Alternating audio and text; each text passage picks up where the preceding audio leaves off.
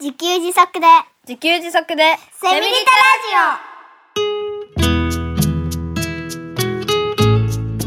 この番組はパーマカルチャー研究所の三つくりゆうきが自給自足で幸せなセミリタイヤ生活を送る知恵をお届けします。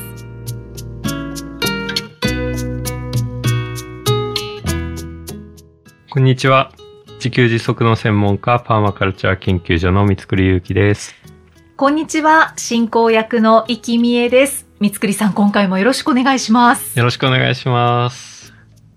さて、第26回でお話しさせていただいた、はい。私、生きがはい。作りました果実酒、はい。みかん酒を持ってまいりましたので、はい。パチパチあありがとうございます。ねはい、目の前にそうなんです。え、コップが、コップの中にお酒が入っていまして。そうです。みかん酒をご用意しております。あの、ぜひ、三つくりさんにはい味見をしていただいて、感想いただきたいなと思ってますので、緊張しますね。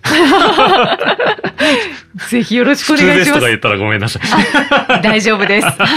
あの、素直な感想をお願いします。私も自分のを用意してますので。はい。はい、じゃあ。じゃあ乾杯しましょうか。はい乾杯はい。おめでとうございます。おめでとうございますじゃあいただきますね。はい。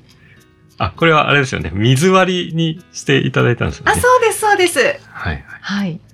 原液だと結構濃いので、はい。はい。はい。いただきます。あ、これを、あ、いいですね、これ。これ、これ、超うまくないですか？普通ですとかじゃなかったからよかったなと。あ、そうそう、僕ね、素直だって言われるので。はい、ははいい。正直ですもんね。普通だってなったらどうしようと思いましたけど、本当マジでこれうまいですよ。まろやかですようんうんね。うんうん。これね、なんかね、いっぱい飲みたくなりますね。あ、嬉しい。ねあ、ありがとうございます。なんか、すごい嬉しいな、これ。僕が、僕が嬉しいです。あ、本当ですか。こちらこそありがとうございます。えーこれ何ヶ月ぐらいやったったこれ、1ヶ月ちょっと経ってますね。はいはいはい。作り方は、ホワイトリカーと、と、あの、こ氷の前はん、角砂糖って私言っちゃってたんですけど、あ、そうだったんでしたっけ、はい、氷砂糖です。氷砂糖ですよね。はいはいはい。ホワイトリカーと氷砂糖とう、んうんえーみかんを輪切りにして、はいはい。で、本当は皮も入れたらいいよっていうのが、あの、うんうんネットのレシピでは書かれてたんですけど、はいはいあの、瓶がちょっと小さかったので、あ、はいはいはいはみかんのその実だけい。うん入れて、で、まあ、毎日1回から2回うんかき混ぜながら、1ヶ月ぐらい経ったみかん酒です。これ本当に美味しいですね。これね、なんか、の飲みに集中してしまいそうで。嬉しいいや、うまいっすね、これ。これ、美味しいわ。つくりさん、はいお酒好きですおか？酒弱いくせに好きですね。ああ、そうなんはいですね。はいあ、弱かったんですね。いやー、嬉しい。ね私も久しぶりに飲んで、あ、かなりまろやかになってるって思いましたあ。、なりますよね。うんだんだん、だんだんなんか、そうそう、刺激が減ってそう飲みやすくなってきますよね。美味しさになってきますようね。やっぱりこう結構時間を置いた方が、みかん酒は、みかん酒はというか果実酒は美味しくなりなんかそんなイメージはありますよね。はい。うんっていうのが分かりました、えー今。なんかこれ今度はこうしてみようかなとかあります？ええ今度は、うんうん。今回一つの果物だけだったので、はいはい。なんかいろんな果物を入れての果実酒もいいかなって思ってミッます。クスジュース、ミックスアルコール。なんていうんだ。ミックス果実酒なのかな。はい。見た目えーもはちょっとなんかおしゃれな気もしますし、いいかなと思ってます。宮崎、いきさんの実家のはい宮崎では、みかんって作ってるんですか？作ってるっていうか。えっ、と、特産品としてはええ、金柑とか、日向夏みかんとか、はいはいはいはい。あとまあマンゴーもありますけど、はいはいはい。はい。へー。あ、マンゴー、マンゴー酒とかもあるのかな？マンゴー酒も美味しそうですよね。へー。あなんかね、思ったのは、えっと、まあ、果実酒自給じゃないですか、これ、ね。はい。多分、みかんは買ったと思うんですよね。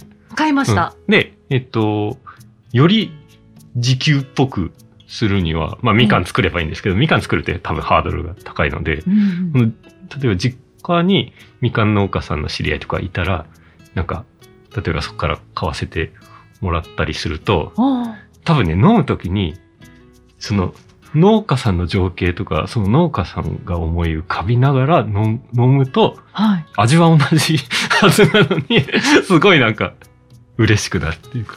ああ、確かに。はいはい、はい、はい。だから、あとは、あの、実家の、うん実家の知り合いか。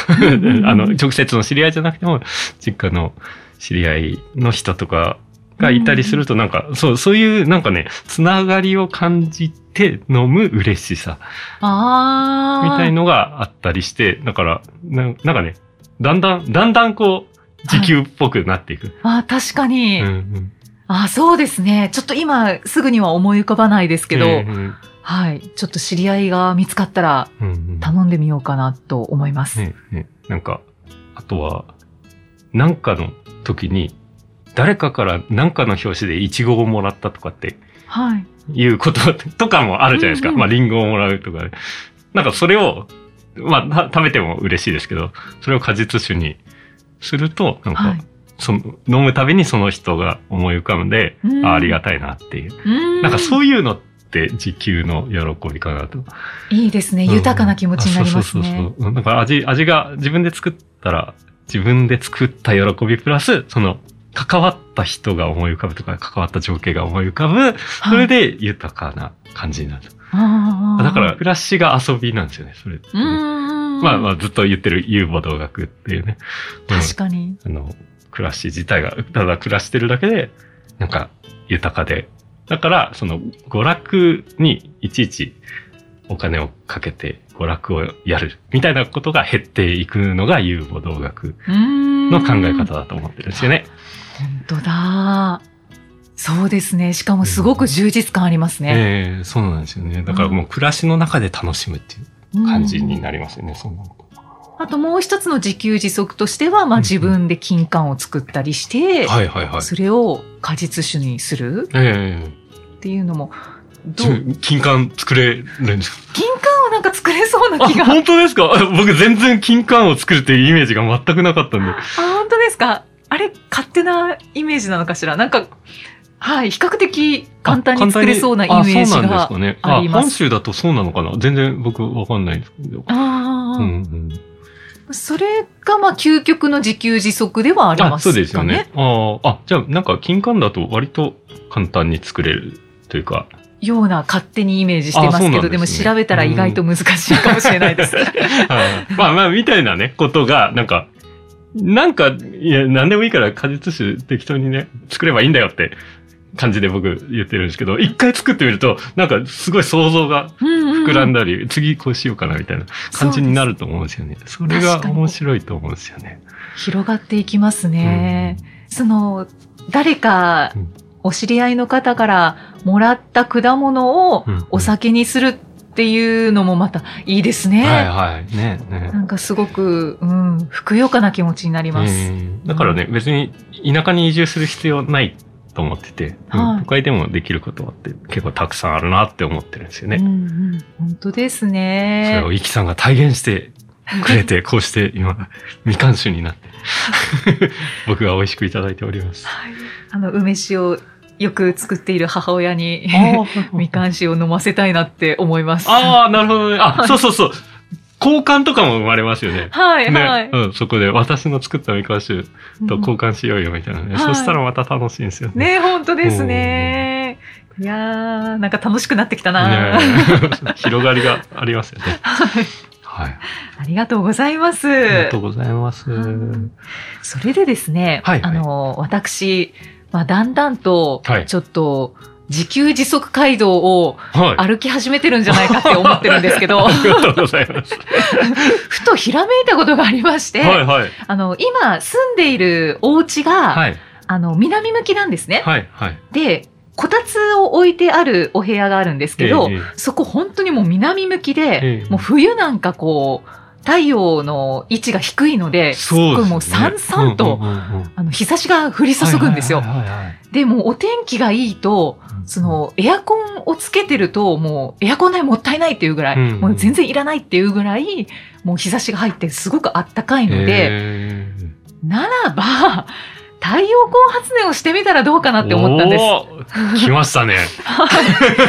この太陽の光、はい。発電に使えるじゃんと思って、で、まあ、パソコンをよく使うので、はいはい。そのパソコンが充電できるくらいの太陽光発電ができたらいいかなと思ってるんですけど。もう電気といえば三つくりさんですから。すいません、プレッシャーをかけて。プレッ。シャーを、プレッシャー感じ。はい。あの、太陽光発電のやり方を教えていただけますか？ああ、いいですね。ついにこのところまでやってきました。ありがとうございます。発電まで考え始めました。すごい、やりましょう。ね、最近値上げもね、そうそうそう。そうありす。ますしね。ははいはい。ね、い。ねえ太陽光発電はなんかね、まあ、基本的な4つのセットっていうのがあるんですよね。おうおうはい。うんあ、で、太陽光発電なんですけど、えっと、一応2種類あって、あの、系統連携型っていうのとオフグリッド型っていうのがあって、はいえっと、系統連携っていうのは、あの、イメージ、あの、屋根の上にたくさん置いてあるパターンですね。うんあの、パネルですか？パネルいっぱい、あの、屋根の上に置いてあるパターンなんですけど、えっと、まあ、僕がやってたり、まあ、今、イキさんがイメージしてたのって、その、そういうのではない、もっと小規模なうん太陽光パネル1枚とかってやるオフグリッド型。オフグリッドって、あの、電力会社と繋がってないっていう意味なんで。ですけど、はい。うんそっちですね。はい。はい。はいはい。それがオフグリッド太陽光って言われてるやつなんですけど、それのやり方はい。ですね。はい。で、4つの部品が必要なんですよね。はい。はいはい。買うものということですか？そうですね。うん。まあ、通常、セットで、そのオフグリッド太陽光セットっていうのが、えー売ってるので、えっと、まあ、そのセットを買えばいいんですけど、そのセットにはその4つのものがあるんですよね。はい。うん。えーあ、まず4つ言うと、ソーラーパネル。はい。で、2つ目、バッテリうんうん。ー。で、3つ目、コントローラー。で、4つ目、インバーター。おーっていうのがあります。ソーラーパネルとバッテリーは、まあ、聞き馴染みがあります。あ、そうですよね。ははいいはい。そう。あの、一つ目のソーラーパネルっていうのは、まあ、電気を作るところですよね。これは、あの、イメージしやすいと思います。はい。で、えー二つ目のバッテリーは、その作った電気を貯めるっていうことで、それができないと、イメージ的にはこう、日中しか使えない。うんうんうん。はい、そうですね。太陽出てる時しか使えなくて、夜使えないってことになるので、はい。えソーラーパネルで作った電気をいつでも使えるっていう風にするためにバッテリーが必要なんですよね。はい。はい。で、三つ目、コントローラー、充電コントローラーって言うんですけど、はい。これはあの、ソーラーパネルとバッテリーをつないで安全に充電するために必要なもの。おー。まあ、あんまりイメージつかないと思うんですけど、はい。えっと、直接それつないでしまうと、例えば充電しすぎになってバッテリーが、あの、熱持っちゃうとか、いろいろあ良くないことがあるので、なるほど太陽光発電と接続するためには、必ずコントローラーが必要になるんですよー。ね。うんうん。あ、大事ですね。はいはい。で、四つ目のインバーターというものなんですけど、まあパソコンってね、あの、充電するときに壁のコンセントにプラグを差し込みますよね。はい。コードをね。で、バッテリーだと、そのコンセントの差し込み口がないわけですよ。おー。そうか、ないんですよね。そうですよね。はい。バッテリーって、あの、カーバッテリーと一緒。車のバッテリーと一緒なので、うんううんんと、コンセントの差し込み口がないんですけど、それを差し込み口を作るものをインバーターって言いますね。あー。理解できました。大丈夫ですかね、はいはいこれを、これをラジオで説明するのはすごい難しそうと思ってね、あの、プレッシャーを感じているんですけど。いや、私が今分かったのできっと、はい、夫皆さんも分かっていただけたかと思います。はい。という感じですね。うんうん。じゃあ、はいこの4つは必須ですね。必須ですね。うんうんはいはい。で、これを、まあ、オフグリッド太陽光やりたいなと思ったら、まあ、通常は、まあ、ネットとかで検索すれば出てくるんですけど、はいあ。の、セットが売ってるので、そのセットの中身って見てみると、この4つが入ってるはずなんですよね。うんうんうんうん。そうですね。はい。じゃあ、これをええ接続するには、はいはいだ。からソーラーパネルとバッテリーの間に充電コントローラーを入れて、あ、すごい。そうなんですよ。よかった。伝わってた。はいはい。そうです。で、バッテリーからインバーターをつける、つなぐ。つなぐ。はいはい。っていうことなんですね。そうすると、そのインバーターにコンセントの差し込み口があるので、そこに接続すると、普通に電気を使うように使えるってあいうことなんあ。ですよね。いや、これできたらすっごい満足感ありそうですね。そうですよね。うんこれ楽しいですよ。えそうですよね。だんだんね、こういうのって慣れてくると、なんか感動が薄れてくるんですけど、あうん。いや、そうやって、イキさんがそうやって言ってくれるから、なんか、初めての時の感動をまた今思い出しましたできたーみたあ。いな。ねえ電力会社を返してなくってはい電気をそうそう今使ってるんだってそういう。そうそう。すごいね。どうだ？みたいな。これでもか？みたいな。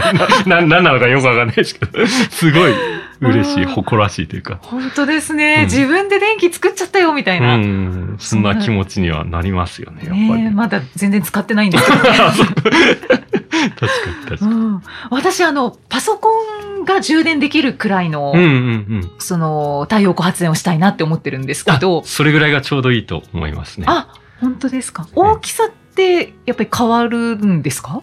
あ、それはあの、ソーラーパネルの大きさ。あそうです。ソーラーパネルとかバッテリーとか。そうですね。えっとね、僕が初めて買った、そういう大きめの、あ要はパソコン充電できるぐらいのソーラーセットはい。を初めて買った時は、大きさ、ソーラーパネルの大きさ、まあ100ワットっていう大きさなんですけど、はい。サイズで言うと、えっとね、この前測ったんですけどね、幅が54センチで、高さが121センチってことで、まあ、多分胸の高さぐらい、胸の高さ、お腹の高さぐらいの高さ。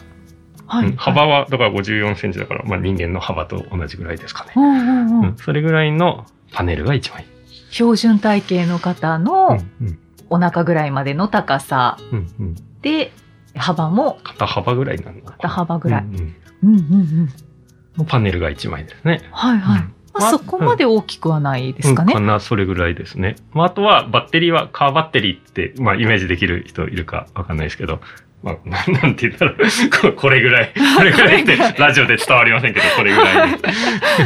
なんて言えばいいんですかね、はい。そうですね。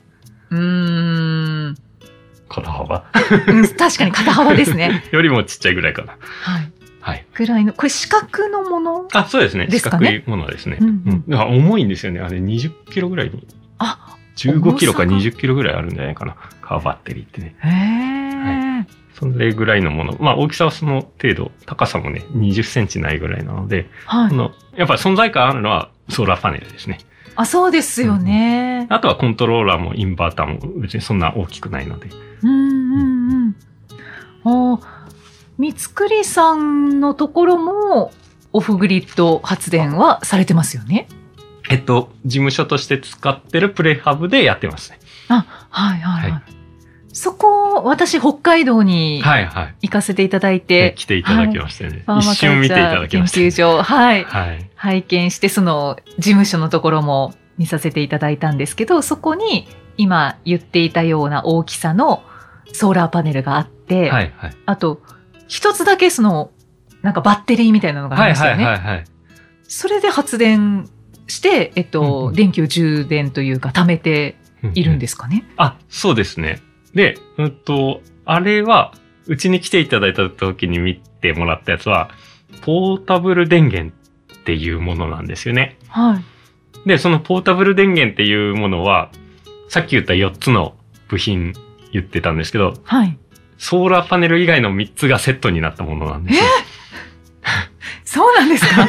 だからね、すごい簡単ですね。え、じゃあ二つだけでいいってことですか？あ、そうなんですよ。ソーラーパネルとその。さっき説明したのは基本構造を説明したんですけど、はい。うんと、僕が今やるなら、ソーラーパネルとポータブル電源のの2つ出てきますね。えー最高じゃないですか？あ、すっごい最高ですね。だから僕ね、一番最初にその4つを買ってね、で、自分でこう配線とかして、うん。まあ配線のやり方もね、セットに、中に入ってるので、あの別に難しいことはないんですけど、はい。やっぱり配線をするっていう作業があるんですけど、このね、ポータブル電源はね、本当になんか差し込むだけっていう感じなんですよね。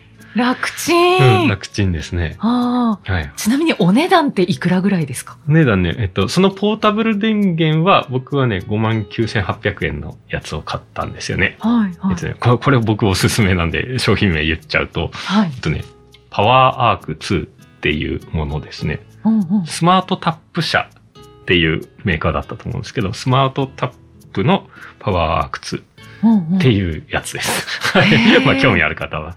えっとはい、今興味津々です。興味ある方がイキさんだったら、そうだ。目の前に。だから、あの、そそっちの方が簡単だったりしますね。そうですよね、はいはいどのぐらいの電気を貯められるんですか？あ、これまた、まあ、それはね、500ワットアワーのという単位の電気を貯められるんですけど、はい。なんかすごく多い気がします。うん、多いと思いますね。あ、だから500ワットアワーというのは、500だとすると、例えば100ワットのものを5時間、5アワー、アワーってあの、1時間のこと。うん、はいはい。だから100ワットの電気なら5時間使えるぐらい貯められますよっていうのが500ワットアワーっていう単位なんですよね。うんうんうんうんで、あの、パソコンだったら100ワットも使わないはずなんですよね。うん。あまあだから100ワットだとしたらパソコン5時間分っていうことになります。あ、ああ、ああ、いいですうね。ん。だから結構使えると思いますよ。本当ですね。おー、ありがとうございます。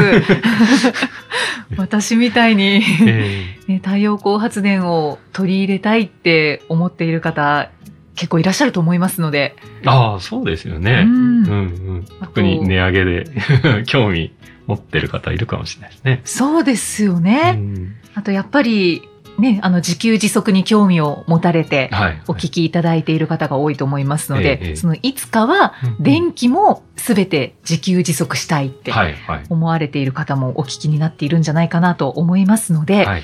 えー次回もはい。太陽光発電についてはい詳しくお伺いしていきます。はい。はい。より詳しくお話お願いいたします。はい、お願いします。ありがとうございます。じゃあ最後にメッセージをいつご紹介いたします。ポッドキャストネーム、シマエナガさん、40代女性の方からいただきました。ありがとうございあります。がとうございます。第9回の薪作りの回を聞いて、三つくりさんのような自給自足生活って本当に自然と一体になるというか、春夏秋冬の四季の流れとともにある暮らしなんですね。その分、自然の厳しさも直に体感するので苦労もあるかと思いますが、煩わしいストレス社会で経験する苦労に比べたら、自分を豊かにしてくれる肥やしなのかなぁと考えさせられました。貴重なお話をありがとうございました。はい。あはい。りがとうございます。いや、そうなんですよね。これう、んだからね、あの、自然の中で生きていると、そう、自然のリズムで、自然と共に、四季と共にある暮らしっておっしゃってくれたんですけど、はい。なんかね、季節に追われる感じがします。おー、うんまあ、典型的なのは冬になる前に薪を作らなきゃいけないというのが僕にとっての一番季節に追われる感じ。確かに。で、まあ農家さんにも手伝いに行ってるので、農農家さんはもっと厳しくて、この時期までに田植えを終わらせなきゃとかね、この時期までにかぼちゃを植えなきゃちゃんと大きくならないからとか、そういうのがすごい細かくたくさんあって、うんううんんまあある意味季節に追われてはいるんですよね。そうですね。で、前の都会の勤めてた頃を思い出すと、季節には追われないんですけど、うんまあ、上司に追われる感じですうんそうなりますよね。ね。まあ、上司とかお客さんとかなんですかね。はい。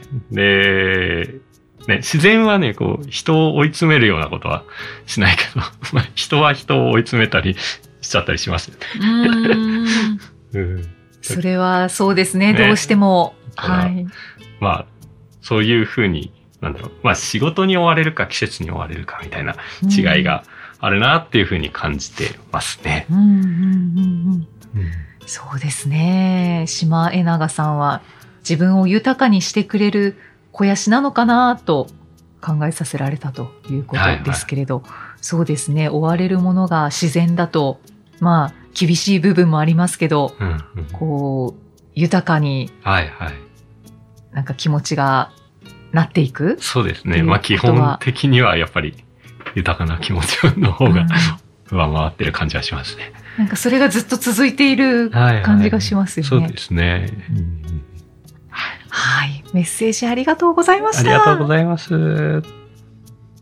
さあ、この番組ではメッセージやご感想をお待ちしています。えーご質問もありましたらぜひお寄せください。